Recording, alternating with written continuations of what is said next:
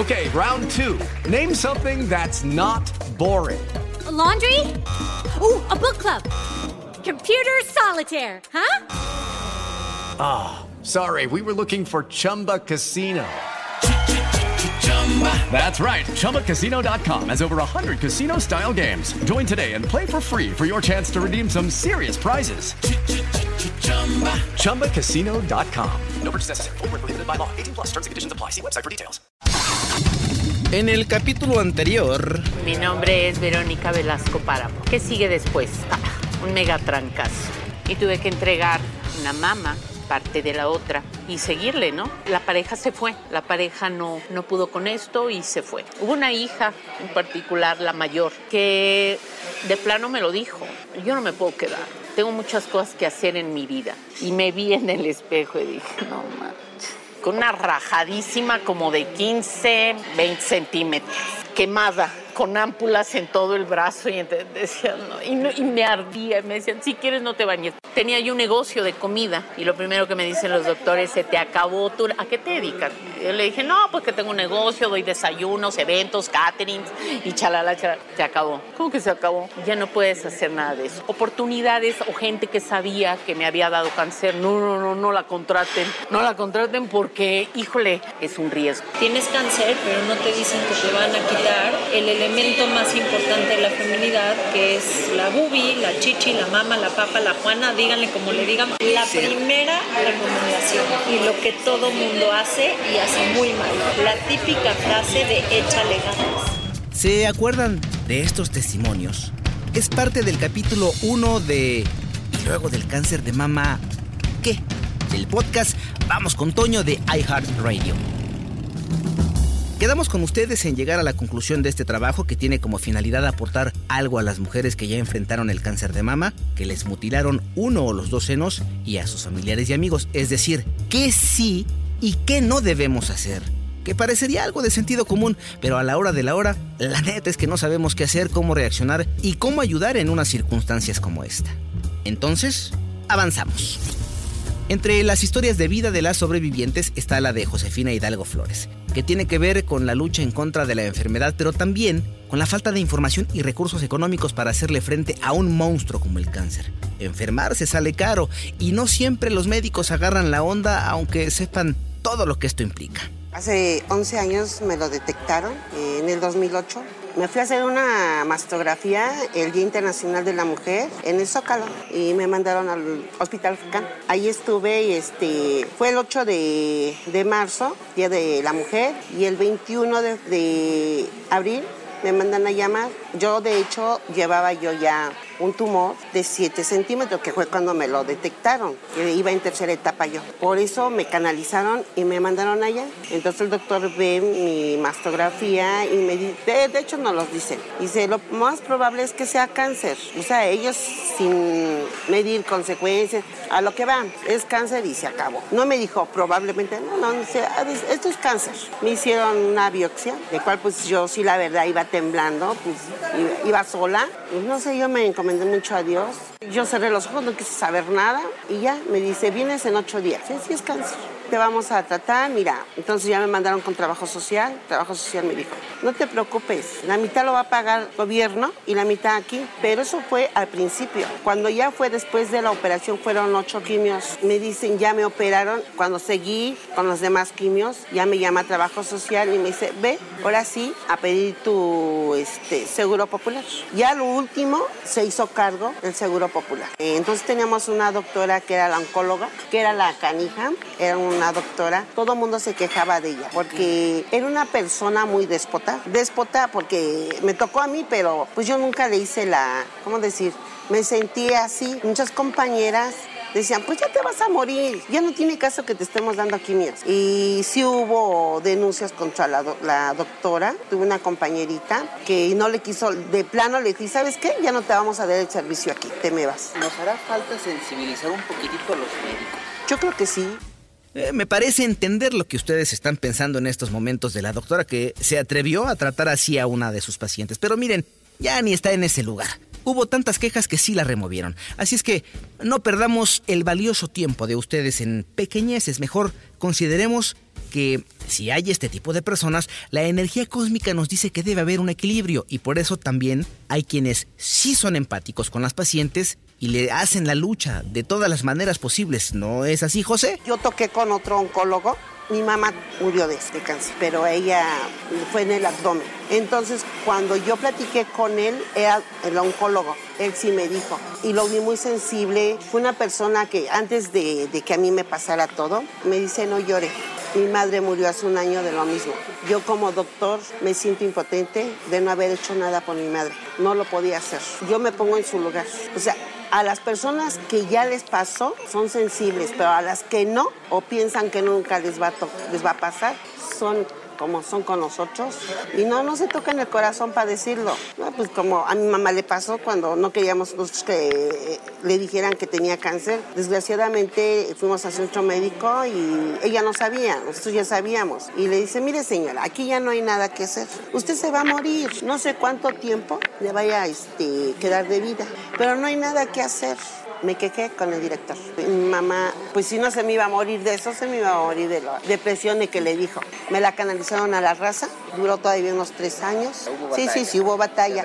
Incluso este, allí mismo el doctor, que, el otro oncólogo que vimos, usted va para adelante y de veras que hay doctores, doctores maravillosos que nos echan muchas porras. Yo me fui a hacer una mastografía, me dijeron que no me preocupara, pero en otros laboratorios. Me dijeron, no te preocupes, no es nada malo, es una fibrosis o un quiste, pero no te preocupes. Pero yo me di cuenta que empezó a crecer. Entonces fue cuando hubo la campaña de que iban a hacer mastografías, pues yo me apuro y me voy. Y fue la, fui la número 76, que me la pasé todo el día allí, pero afortunadamente, gracias a Dios, me atendieron. Y de ahí fue donde me canalizaron y ya fue como me dicen que iba en tercera etapa yo. El doctor que me tocó, muy buena gente, me operaron, mandaron a patología y como estaba encapsulado se hizo chiquito. Con las quimios hizo, midió a 3 centímetros, pues cuando me operaron. Y gracias a Dios salí muy bien de allí y le seguimos adelante.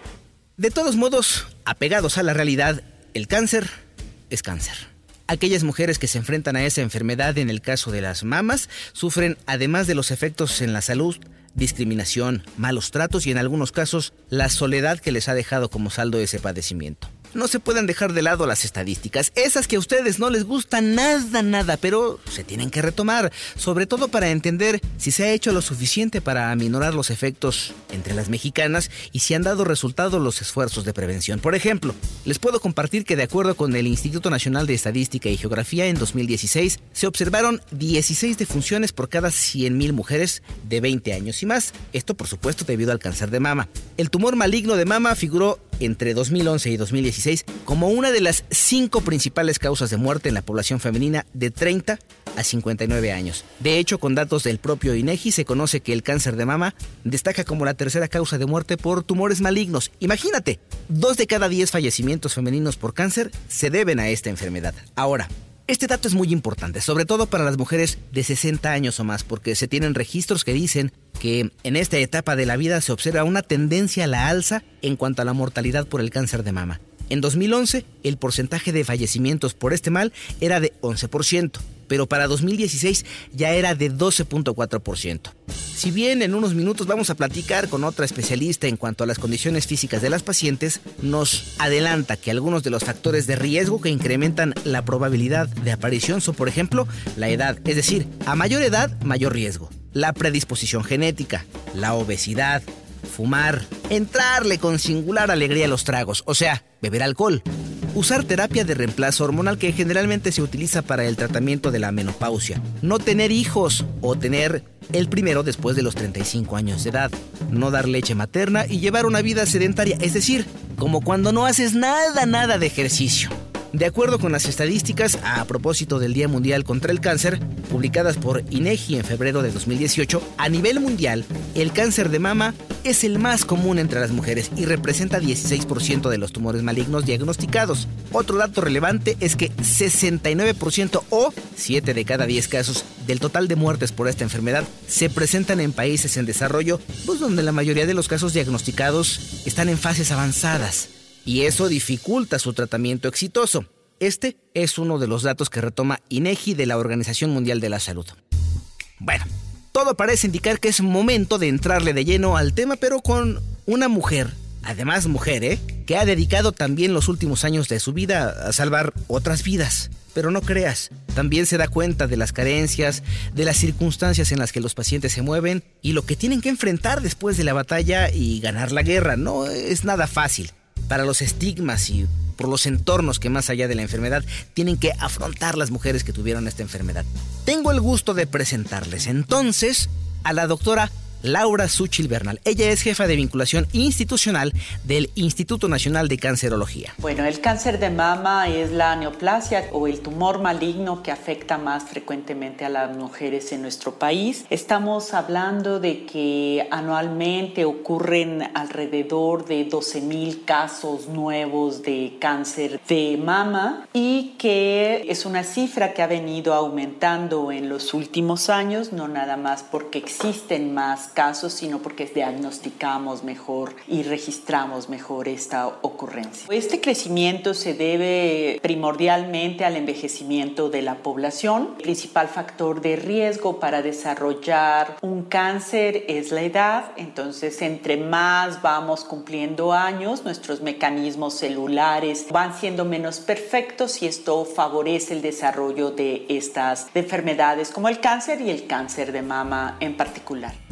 Hasta aquí el recetario de las estadísticas de las que ya habíamos hablado y queda claro que a veces las estadísticas no nos dicen mucho porque los números son fríos, poco sensibles y a veces poco comprensibles para muchos de nosotros. Y como dirían en otros tiempos, lo que los datos quieren decir, en pocas palabras, es que va en aumento el número de casos de cáncer de mama y que si se detecta a tiempo se le puede combatir y que es muy importante hacerse revisiones precisamente para una detección oportuna, porque si no, literalmente tú, mujer linda, chula, hermosa, preciosa, te nos puedes morir.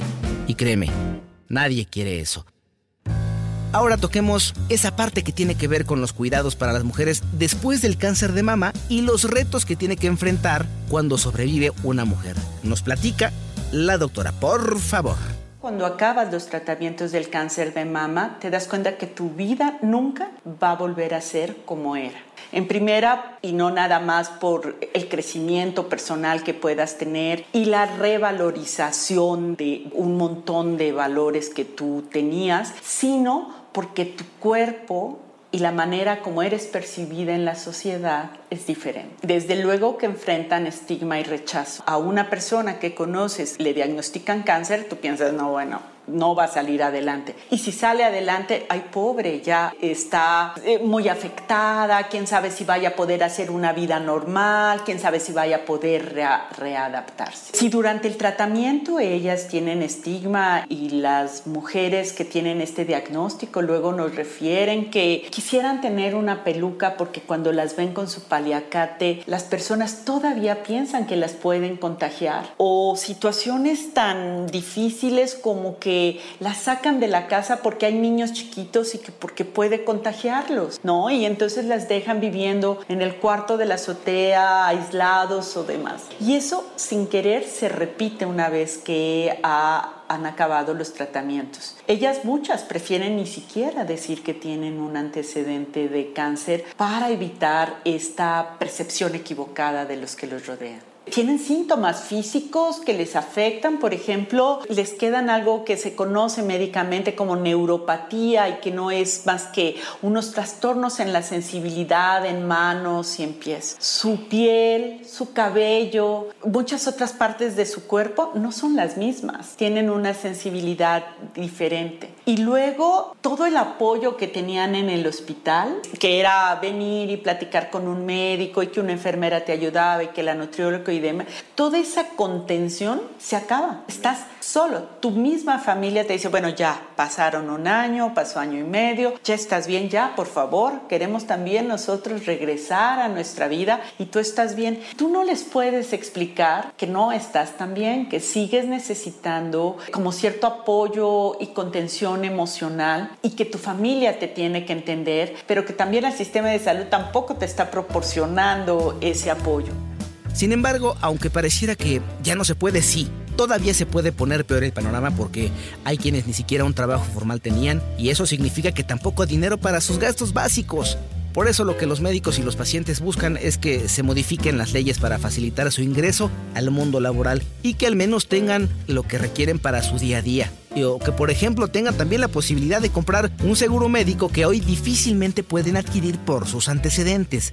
Doctora Suchtl, ¿nos puede por favor platicar qué pasa con las mujeres que se encuentran en proceso de recuperación y qué es lo que sus seres queridos pueden hacer para ayudarlas? Muchas de ellas sufren un impacto negativo en este manejo de todo lo que están sintiendo. En primera, tienen mucha ansiedad por algo que se denomina el miedo a la recurrencia.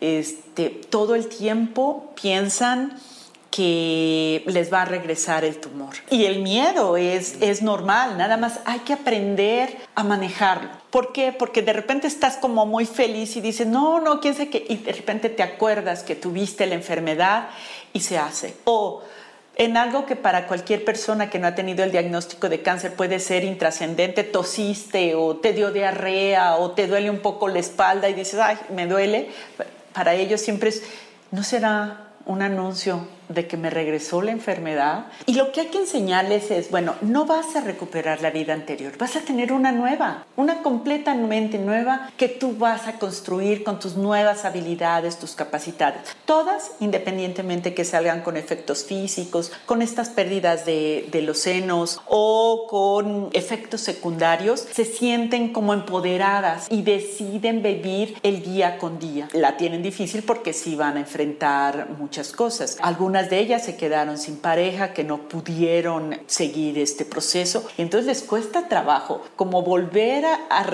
recuperar esa feminidad que les ayudara a buscar o a tener la oportunidad de compartir su vida con otra persona. Y por otro lado, también están los aspectos sociales, laborales. Y de repente se dan cuenta que el mercado laboral no es tan bueno, que si ya tenían una profesión y tenían una posición en una empresa y han hecho una pausa para regresar, cuando regresan se dan cuenta que ya no van a competir al mismo nivel que con otros compañeros profesionales. Si hay un sesgo en el empleador de decir, bueno, tengo a dos candidatas, las dos buenas, pero ella tuvo cáncer, ¿no? A lo mejor si la presiono mucho, no vaya a ser, o a lo mejor se enferma demasiado, o tiene que faltar, o no va a poder viajar, podrá con la chamba. También es cierto que sus cuerpos no están iguales. Hay un efecto de la quimioterapia que produce alteraciones cognitivas. Su memoria no es la misma, su rapidez en el procesamiento mental no es el mismo, y tienen que desarrollar muchas estrategias para hacerlo. Con el tiempo se van a ir disminuyendo estos efectos, pero con el tiempo eh, podrían ser un año, dos años, tres años.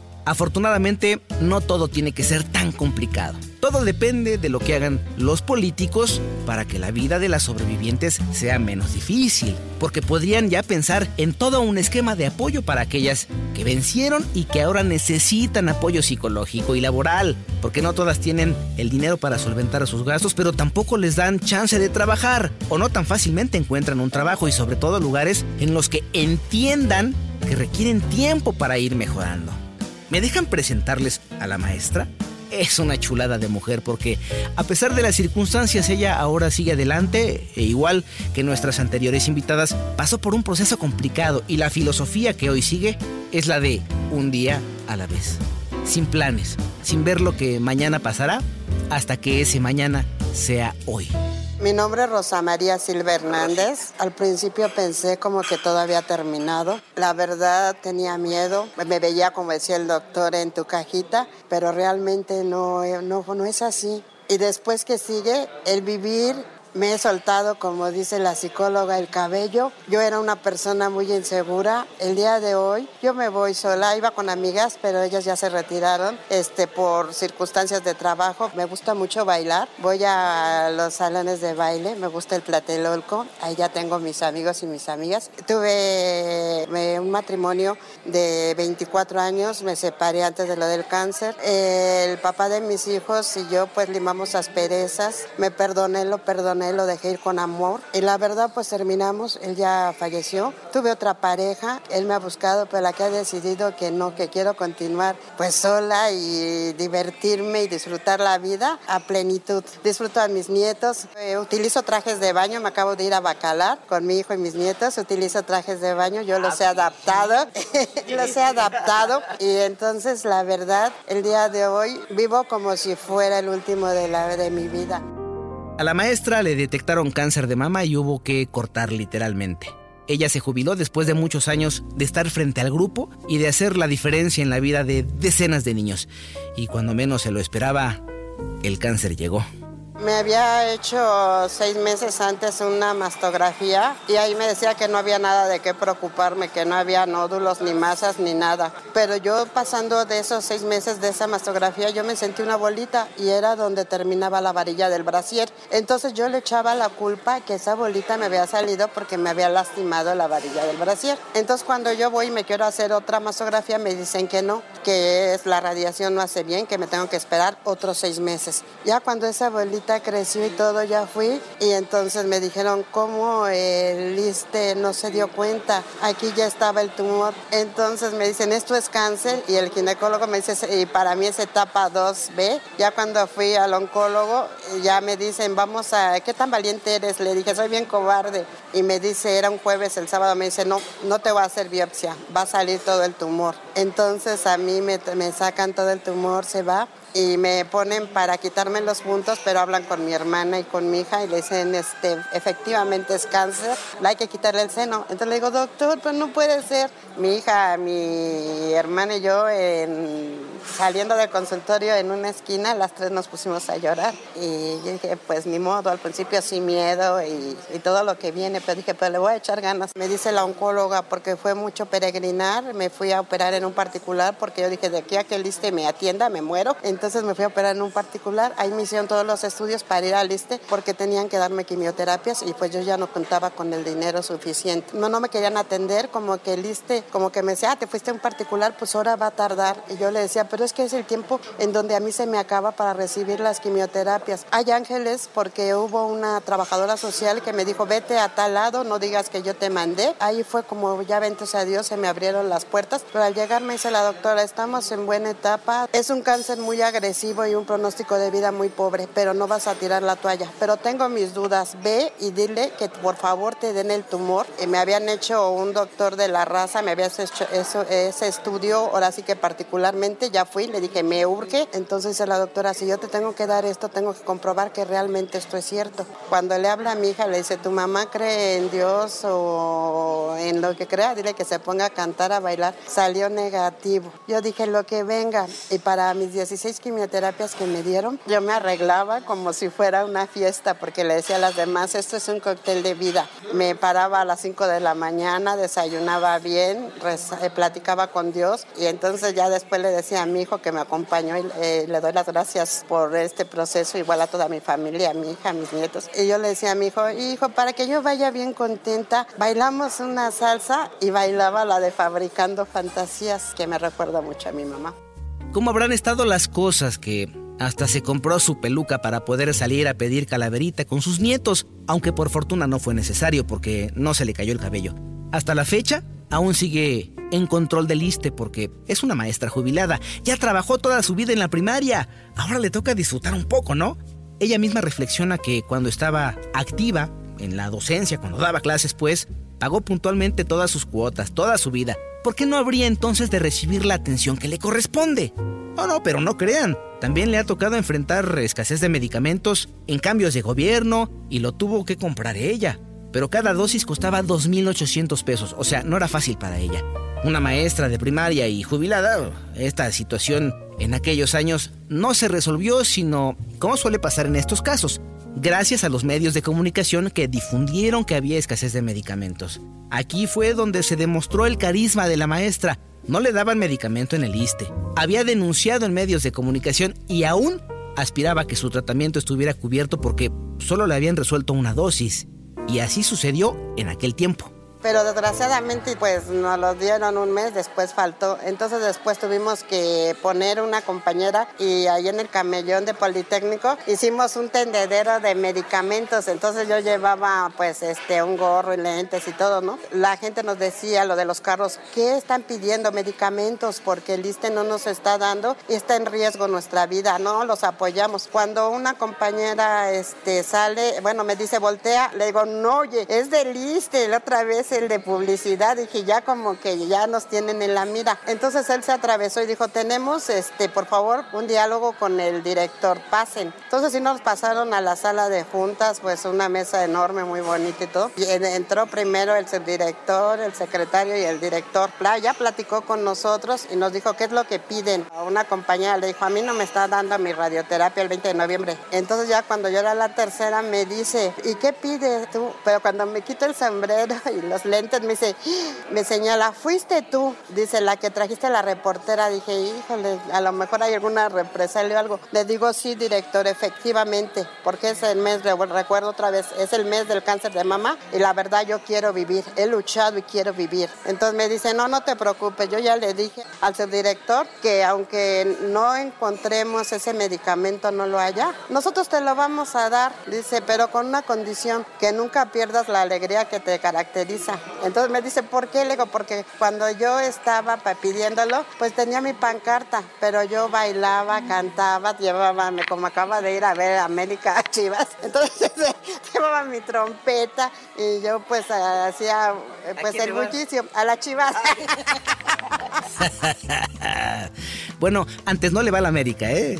Bueno, pues entonces, ¿cómo no quieren que la maestra no contagie esas ganas de vivir después de lo que tuvo que enfrentar? Claro que los estudios siguen, los análisis dos o al menos una vez al año continúan, y a pesar de que ya pasaron algunos añitos, qué cercana se escucha esa historia, ¿no? En cuanto a la falta de medicamentos, ¿verdad? Pareciera que nos habla de la época moderna, pero no ya tiene algún tiempo que pasó por lo que las quimios dejan como saldo en el cuerpo y todo lo demás que ustedes se pueden imaginar. ¿Qué suerte tiene ella? Ella miró de frente a la muerte, le hizo saber que no era su momento y ahora así lo vive, un día a la vez. Lo que venga, dice ella. Por cierto, me puse a investigar un poco sobre esa canción que nos mencionó. Esa que le recuerda a su mamá se llama efectivamente Fabricando Fantasías y la interpreta Tito Nieves, un salsero estadounidense de origen puertorriqueño que conquistó ambos países con su salsa. Solo que esa canción escrita por Jorge Piloto la dedicó a su hijo Jomi Nieves, quien murió víctima del cáncer de huesos a sus 24 años. Y con él se fueron, en 2004, todos los momentos y vivencias que nunca se dieron. ¿Saben por qué? Por las adicciones que llegó a padecer Tito Nieves. Yo por el momento los dejo con esa reflexión. ¿Por qué no hacemos aquello que tantas ganas tenemos de hacer y que por alguna extraña razón no nos decidimos a concretar? ¡Caray! ¿Qué esperamos?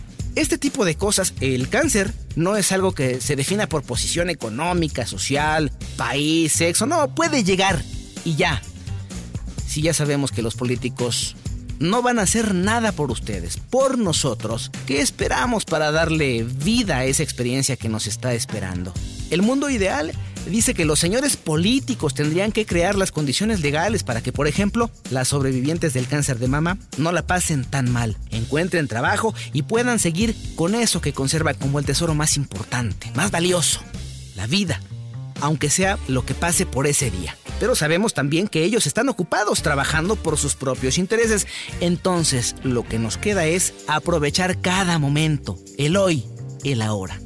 Yo soy Pepe Toño Morales y como siempre, agradezco el apoyo de toda la producción y de este gran equipo para hacer realidad este capítulo de Y luego del cáncer de mama, ¿qué?